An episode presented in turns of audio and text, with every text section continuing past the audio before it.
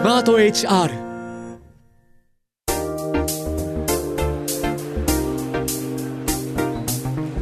堀井美香ウェンズデイホリデー。アナウンサーの堀井美香です。週の真ん中にある水曜日の夜をスウェーデンなどの北欧の国々では小さな土曜日リトルサタデーと呼び好きなことをしながらリラックスをして過ごすそうです。そこでこの番組ではこうした習慣にインスピレーションを受けまして心地よさって何だろうを問いのテーマに個人での働き方組織やチームの在り方仕事を通じた社会との関わり方などこれからの働くの兆しをゲストと話しています。それではメッセージご紹介します。テーマはあなたの水曜日教えてです。キャップさん東京都20代の方です。私は水曜日が1週間で一番忙しいのですがこの番組を聞き始めて寝る前は長めにお風呂に入るようにしています。無理やりでもゆっくり湯船に浸かるとリラックスできます。といただきましてありがとうございます。私もですねお風呂を寝る前にゆっくり使って、まあ、いろんな音楽をかけたり映画を見たりっていう時間がいいですよね。また寒くなりますからね。お風呂ゆっくり使って明日への英気を養っていただければと思います。キャップさんありがとうございました。メッセージの宛先は番組の概要欄にございます。こちらからどうぞご投稿ください。そして本日のゲストは前回に続いてお坊さんです。現代仏教僧の松本正慶さんお迎えします、えー、三浦淳さんと一度ですね朗読で成仏というコーナーをやらせていただいたんですがなんと今日は本物のお坊さんですね。松本さんにご一緒いただければと思っておりますのでこちらもお楽しみに。今回は松本さんと私と悩みのちょうどいい付き合い方というテーマでお話ししていきます。そして朗読で成仏は拡大版でございます。ぜひぜひ皆様お楽しみに。またいよいよ来週12月21日水曜日に迫っているこの番組の公開収録イベントに関するお知らせもエンディングでお伝えしますね。 SmartHR 働くの実験室カッコ仮がお届けする堀井美香ウェンズデーホリデー。ぜひリラックスしてお聴きください。ウェンズデイホリデー。堀井美香がお送りしています。ゲストをご紹介します。現代仏教僧の松本正慶さんです。よろしくお願いいたします。よろしくお願いします。さあ今回松本さんとお話しするテーマ私と悩みのちょうどいい付き合い方ってということでお送りしています。あの前回はですね私の欲深さについて 相談に松本さんに乗っていただいたんですけどいいんじゃないでしょうかと、うん、持ち続けたいと思いますがさあこの番組ではリスナーの仕事の悩みをよくご紹介してるんですけれどもまあ生きていれば大なり小なり悩みがあるわけでもはや切っても切れない存在とも言えますね。とすれば悩みとどう付き合っていくかを考える方が賢明なのではないでしょうか。日々の中で生まれる悩みやストレスと私たちはどう向き合っていけばいいのか考え方や対処の方法など今日松本さんにまずは伺っていこうかなと思うんですけれども企業さんなんかでいろんな方の相談にも乗られているんですね松本さんはね。そうなんですよ、はい、最近産業層という、えー、はい、ことで、うん、いろんな企業とのご縁をいただいて、はい、でそこで働いている人たちと、ワンオンワン、はい、1対1のミーティングを、まあ、最近ですとオンラインで、うん、えー、やったりしてなんか2つ意味があるかなと思ってて、まあ、確かにそのお悩み相談的な会社でいうとこう福利厚生っていうんですかね、うん、ともう一つリーダーシップ開発っていうのか、はいはい、人材育成的な意味合いの、はい、まあ、両方があるかなと思っています。どんな人でもやっぱしんどい辛い。いやもうなんとかあここから抜け出したいっていう、うん。ってみればこう人生にちょっと溺れかけて、うん、えー、いる時にはまずはこう浮き輪をね投げてあげるというか、うん、うん、まあまあまずはちょっと落ち着くっていうのが大事でしょうけどでもそれで終わりということでもなくてあとりあえずまああの落ち着きましたと。岸に上がりました。じゃあここからどうしていこうか。っていうそこからのこう道筋を、うん、一緒に考えるようななんかその両方があるかなと思ってますね。いろいろな、まあ、パターンが悩みはあるかと思うんですけども、うん、松本さんがこう一番大切にされてるというかこうその方たちによく伝えるメッセージみたいなものはありますか？そうですね。前回の中道の話なんかともこうつながるんですけど、うん、悩みがあるっていうことを必ずしもこうネガティブに捉えることはないんじゃないかと。いやもちろん悩みが大きすぎて押しつぶされそうだっていう時にはケアが必要ですけどでもケアをしながらもその悩みはなんでみんなそれぞれいろんな悩みがありながらも人によって悩みが違うかっていうと、うん、やっぱ私たちが一人一人が抱えている個性とか、うん、うん、まあ、過去の経験であったり心の中での引っかかりであったりそういうものとのこうに反応してこの人にとってはこれ全然悩みじゃないんだけど、うん、この人にとっては悩みだったりみたいなことがあるわけですね。ということは悩みをとよくしっかり向き合うっていうことは自分をよりよく知るより深く知ることでもあるし多分すごく大切なその人生の時には宝物になるものだと思うんですよね。その会社の中でやっぱりこう責任だとか責務みたいなものがあって悩んでらっしゃる方もいるかと思うんですけどそういう時のこう救助の仕方というか、うん、あの声かけの仕方というのは松本さんはいかがですか？ああそうですね、うん、もちろんみんな違うから、うん、えー、仏教でそのブッダが、うん、あどんな説法をしたかっていうと待機説法と言われるんですね。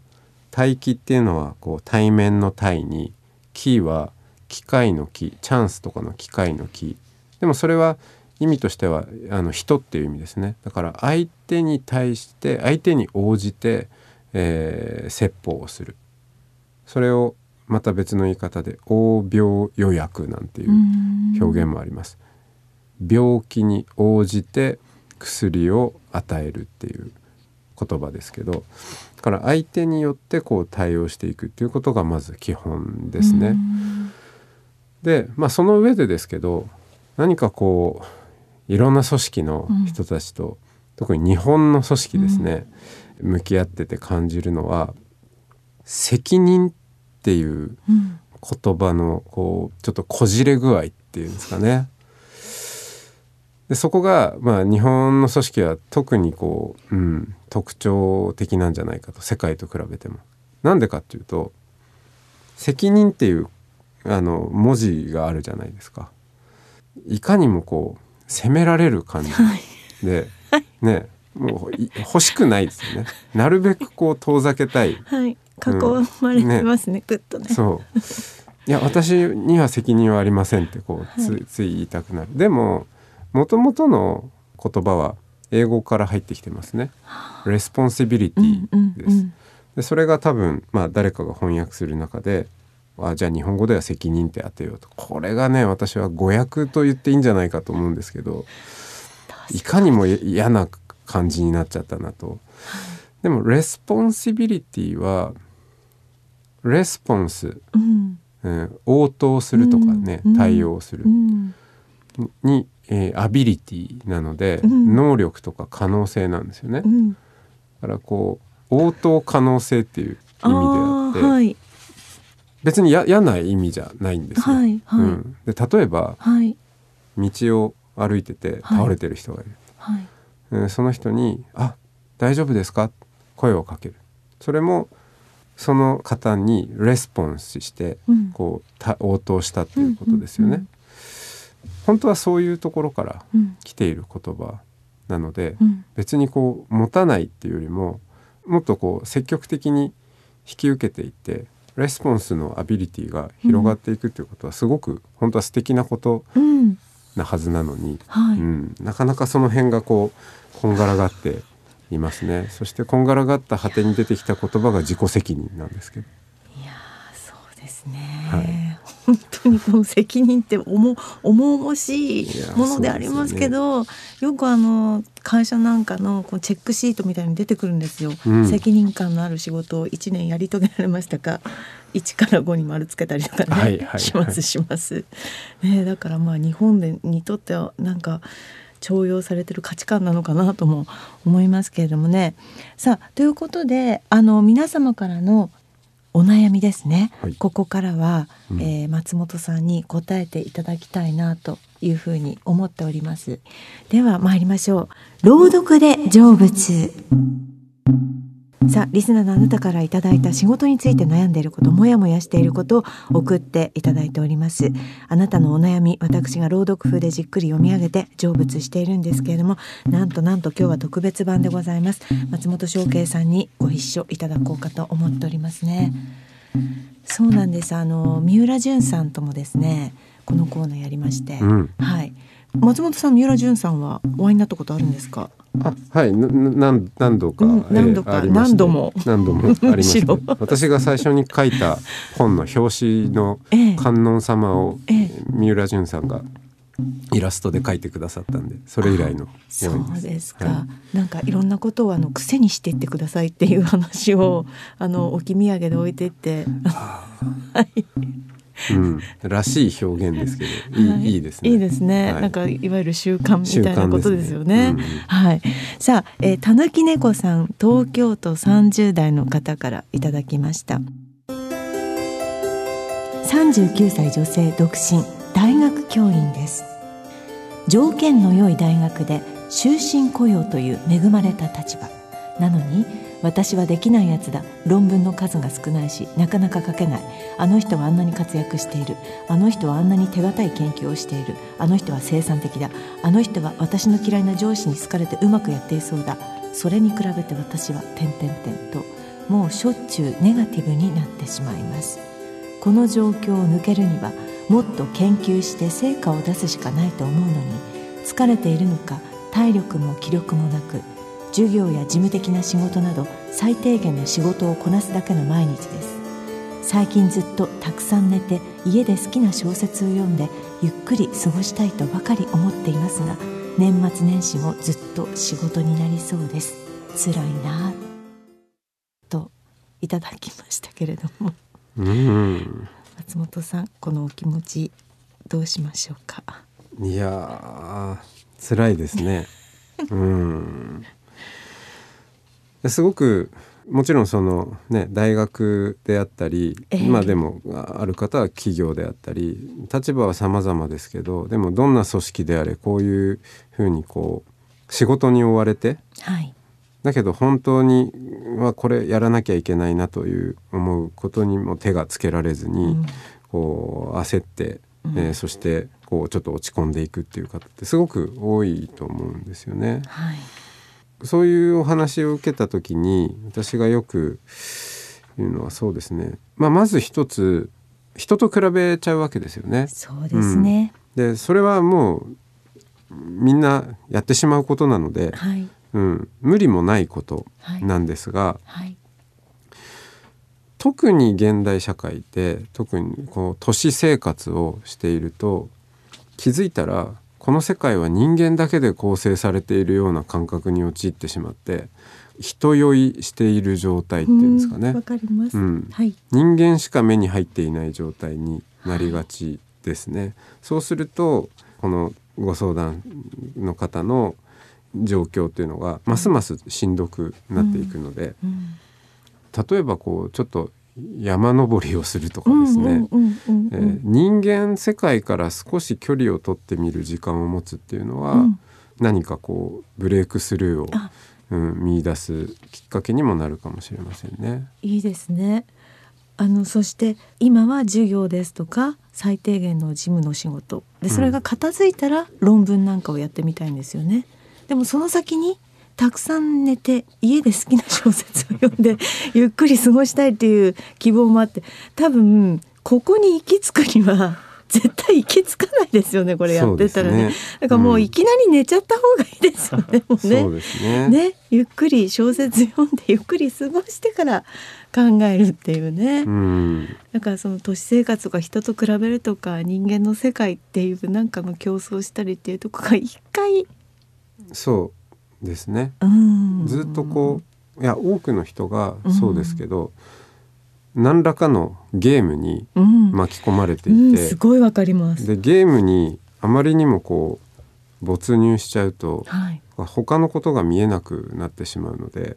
できるだけそのゲームから降りる時間を持つ、そして降りたところからゲームもちょっと客観的に眺めてみるみたいなことはすごく大事ですよね。私はそういう機会を正気を取り戻す機会と呼んでますけど。なんかその属してるものとか与えられてる課題から一回こう距離を取るっていうそうですね。ですねはい。はい、それはあのちょっと仏教に寄せればまあ、出家的時間と言ってもいいかもしれませんけどもちろん、えー、人間社会を生きている限りは、まあ、どうしたって何らかのゲームに常に巻き込まれ続けるんですけど大学なら大学のね教員同士のゲームもあるでしょうしただあまりにもハマり込むとゲームじゃなくてそれそのものが人生だっていうふうに、うん、うん、正気を失ってしまうので。そうだそうだそうだったとこれも一つのゲームに過ぎなかったんだっていう、まあ、それでもこのゲームをもうちょっとプレイするかどうかっていうのはねまた落ち着いて考えればいい話であってそこでもこうはまり込みすぎないっていうのは大事だと思いますね。ありがとうございます。たぬき猫さんには正気を取り戻してください。いや嬉しいですね。さあ続いてです。岡田さん30代です働いている部署は私と上司の2人しかいません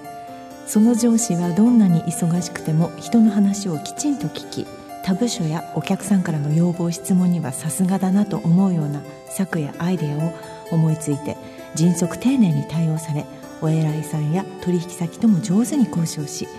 人に仕事を押し付けずゆっくりペースの私の仕事に対して何も言わずそれでいて話し方はとてもほんわかした人なのです。私はこんな上司と仕事ができてラッキーだなと思いながらもなぜか毎日とても息苦しさを感じています。私なりにその上司の欠点も考えてみました。エンターキーを叩く音が大きすぎます。しかし欠点としてはパッとせず誰にも言うことができません。一体このモヤモヤはどうしたらいいでしょうか。というご相談でございますこういう相談パターンもありますか松本さんのところには？いやちょっとねあのドキッとしましたよね。あなんか自分もエンターキー叩く音大きすぎるかもしれないと。ですよね。調子よく叩いちゃうからね。ねいや最後のやつとかポンとか言って、ね、終わったやつとかね。そうかでも確かにねこれ2人しかいないところでエンターキーを叩く音がでかいと これはまあ気になるっちゃそうですよね。しかし、よくよく考えた欠点がこれしかないっていうのもすごいことだなと思って、ね、そうですね、ね、そうですね。なるほどなるほど。はい、うん、こういうあの欠点は直すべきですか？それともあの直さなくてもこのまま現状維持でなんとか自分の気持ちを変えるべきですか？外側を変えていくべきですか？人を変えることは、ええ、できないっていう、はい、うん、まあスタンスですかね。いやもちろんねあのいいんですよ、はい、エンターキーを叩く音が大きすぎるからちょっともうちょっと小さくしてくださいっていうのはそれはそれでいいんですけど、ええ、でも何て言うかその結局人間関係の悩みの中で何ができるかっていうと自分自身が変わっていくっていうことですね。でそれは実は誰にも言うことができていないことを、まあ、本人に言うっていうのも自分自身のね変容でもあるわけですよね。言ってみるっていう、うん、あ言っちゃった、うん、ついに言っちゃった、うん、こんな私じゃなかったのに。っていうのもあるし、はい、じゃあちょっと視点を変えて私も大きな音でエンターキーを叩いてみようって音を好んでいくってことですね。そうですね。もうこの部署はエンターキーを叩く音が大きい部署なんだみたいな感じで、はいはい、まあやってみるやり方もあるのかもしれませんけど。これも自分の変容ですね。うん、変えていく自分を。ただあのなんかこの方はまあねこのエンターキーっていう話でしたけど。みんないろいろ引っかかりあると思うんですよねお互いに人間同士だから。それはすごくでも本当に大事なきっかけで、うん、そのことを、まあ、よくよく考えてみて言ってみる伝えてみるっていうアクションってすごく何かが開かれていくきっかけになると思うんですね。私が心から、あ感じていることを思っていることを、うん。相手を責めるでもなく、うんうん、私はどういうわけだか、うん、ね、上司の方のエンタキーを叩く音がなんか大きく聞こえるんですよね。うんうん、でもねその何々さんは気になってないからそうやっているわけでこの違いって何なんでしょうねみたいな、うん、うん、それって別に嫌な感じではないじゃないですか、全然。だからその引っかかっていること自体を誰かを責めるではなく、はい、向き合うっていうよりはこうホワイトボードに書くような感じで、はい、私には大きく聞こえる、はい、何々さんには、はそれであの、ね、問題なくななっている。これはどういうことなんだろうっていう、うんうん、そういう取り扱い方っていうのも実はあの最近の組織でも結構やられ始めているアプローチですね。なんか言い方とかね伝え方一つでこう注意じゃなくてこうその人の気づきになったりもしますもんね。そうなんですよ。うん、そうだから、うん、あの欠点じゃないんですよ。うんうん、私にはそのエンターキーを叩く音がすごく大きく聞こえる。うん、でもその人はそうは感じていないようだ。これはどういうことなんだろう。そしてお互いにハッピーになるには、うん、どんなクリエイティブな道があるんだろうっていうふうに話し始めると、はい、はい、職場がますます楽しくなっていく二人の職場がそうですよね、いやでももっともっと好きになるっていうね ことでしょうね。ありがとうございます。岡田さん30代の方でした。さあ続いてです。海海さん長野県の方です。3月に転職しました。アシスタントの子が自分の好きなことだけやるので優先順位付けができず締め切りに遅れます。アシスタントの子の方が社歴は長いもののスケジュールを強めに伝えています。がこちらから締め切り日に声をかけて進捗を聞き終わりますと聞かれても結局終わらず。もう仕事をあまり触れなくなりました。私だけ忙しくマネジメント力のなさに落ち込みますがもうその子が嫌いになってしまっている自分がいます。協調性を大切にする社風なのでなかなか上司にも言えません。こんな31歳の自分にただ毎日落ち込むばかりです。今の自分を成仏させたいです。ということなんですがいや大変ですね。上司にも言えずでも下の子もなかなか 分かってくれず。うん。なんで上司になかなか言えないのかなっていうのは一つありますね。うん、その協調性を大切にする社風、うん、うん、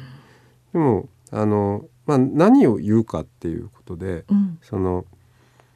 このアシスタントの子の出来が悪くて困っているんですっていう言い方だと、まあ、ちょっとクレームをね、はい、上げる感じになっちゃいますけど、はい、そうではなくて私の視点からは今の事態がこういうふうに見えていてそして、えこういうことに困っているんですっていうことはその上司の方にもそうだし、うん、アシスタントの子にもですね、うん、実は言える言い方って存在してるんだと思うんですよね。うん。はい、だからこれも責めるんじゃなくて、はい、うん、どれだけ今こうして感じていることを文章にね、うん、こう書けているっていうのはすごく素晴らしいことで、うん。うん、こういうふうにな状況になっていてこういうことを感じていて、うん、本当は嫌いになんかなりたくないけど、うん、このままだと嫌いになっちゃいそうだから、うん、うん、それはあのしたくないんですっていうのを、アシスタントのことをよく喋るっていうのはありだと思いますよね。はいはいはいはい、うん、そうですね。でまたこうどうしても結局自分を責めるところに来ちゃうんですね。マネジメントがないとか、うん、その子が嫌いになっている自分が嫌いとか。これこれはよくある現象ですか？そのどうしても自分を責める方に行ってしまうっていう。その責任論自己責任論、うん、あとはその、えー、マネジメント管理っていう発想が、私の意見ですけど、まあ、かなり人間の本当の在り方とずれてたんじゃないかなっていうのはねすごく感じるんですよね。うん、特にそのずれがいろんな組織で大きくなってきて、うん、まあ、未だに管理職っていう言葉は残ってますけど、うん。はい、もはや管理職のする仕事って管理じゃないんですよね。人って管理されるとやる気なくなるので、はい、だからもっとその私はもうマネジメントっていう言葉はやめて、はい、えー、オーケストレートとかうん、なんていうかこうみんなそれぞれ、ね、違う中でどうやってこう楽器も違うし出す音も違うしだけどそれを一つの音楽にまとめ上げていくっていうなんかそういう感覚で、まあ、今までのマネジメントっていうものを多分捉え直す時代が来ているんだなっていうのを感じるんですよね。マネジメント力のなさに落ち込む必要もないし、うん、うん、究極ねこの今回の音楽にはこの楽器は入れないっていうことだってあり得るわけだし、はいはい。はい、まあそれも含めて別にしょうがないんですよね。うん、うんうん、だから管理しなきゃいけないということでもないし、うん、誰も責めなくていいんですよ。うん。本当そうですね。今そのオーケストラに例えてすごくしっくりきました。やっぱ管理職ってずっと私も管理職やってきましたけど評価したりとか、うん、なんか そういうところがメインだったのでなんか全体で何かっていう管理職ってのなんか意識ってあんまりなかったんですよね。一人をどういうふうに直していくかとか正していくかみたいなところはよく求められたので、はい、それがマネージメント力なのかな成長させていくみたいなところだったので、うん、ね。ね多分そういうその組織とかポジションのイメージがだんだんこう時代のスピードとかと、うん、あと組織の在り方と合わなくなってきて、うんうん、むしろそこに苦しんでいらっしゃるのかもしれませんよね。誰も責めなくていいと思います。自分も。いいですね。ねその人も。楽になりますね。責めなくてしょうがないんで。しょうがない。ありがとうございます。海海さんありがとうございました。はい。皆さんたくさんいただいてましてですね。あの松本さんにこうお答えいただいてすっきりしたいところなんですがちょっとお時間がないもので。でも松本さんあのいろいろとあのポッドキャストもされていたりとか、はい、それからあの前回もお話しましたけれども松本さんのところでお掃除をされているというところで松本さんのお話が聞けるということですので皆さんちょっと調べてですねいろいろチェックしてみていただければと思っております。ということで皆様たくさんのメッセージありがとうございました。そしてあっという間のお時間ですが2週にわたってお付き合いいただきました。本日のゲストは現代仏教僧の松本翔慶さんでした。松本さんありがとうございました。ありがとうございました。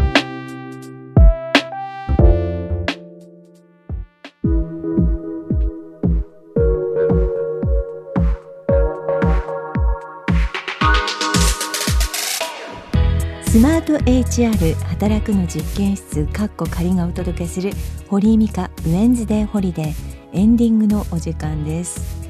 松本翔慶さんにいろいろお話を伺いましたけれどもこう仏教を通していろんな生き方それから働き方を考えていくっていう方法とてもいいなというふうに思いました。番組ではあなたからのメッセージもお待ちしております。現在募集中のテーマはあなたの水曜日を教えて。リスナーのあなたの水曜日の過ごし方を送ってください。そして朗読で成仏もあります。リスナーのあなたが今仕事について悩んでいることもやもやしていることを送ってください。あなたのメールを私が朗読風でじっくり読み上げてその悩みを成仏いたします。メールは番組の概要欄にある投稿フォームからお願いいたします。この番組ウェンズデーホリデーの情報については番組ツイッターやスマート HR 働くの実験室かっこ仮のウェブサイトぜひチェックしてください。そして番組からお知らせです。いよいよ来週12月21日水曜日の午後です。この番組を一緒にお届けしているスマート HR 主催で働くのこれからを探す一日をテーマにしたオンラインイベントワークフェスが行われます。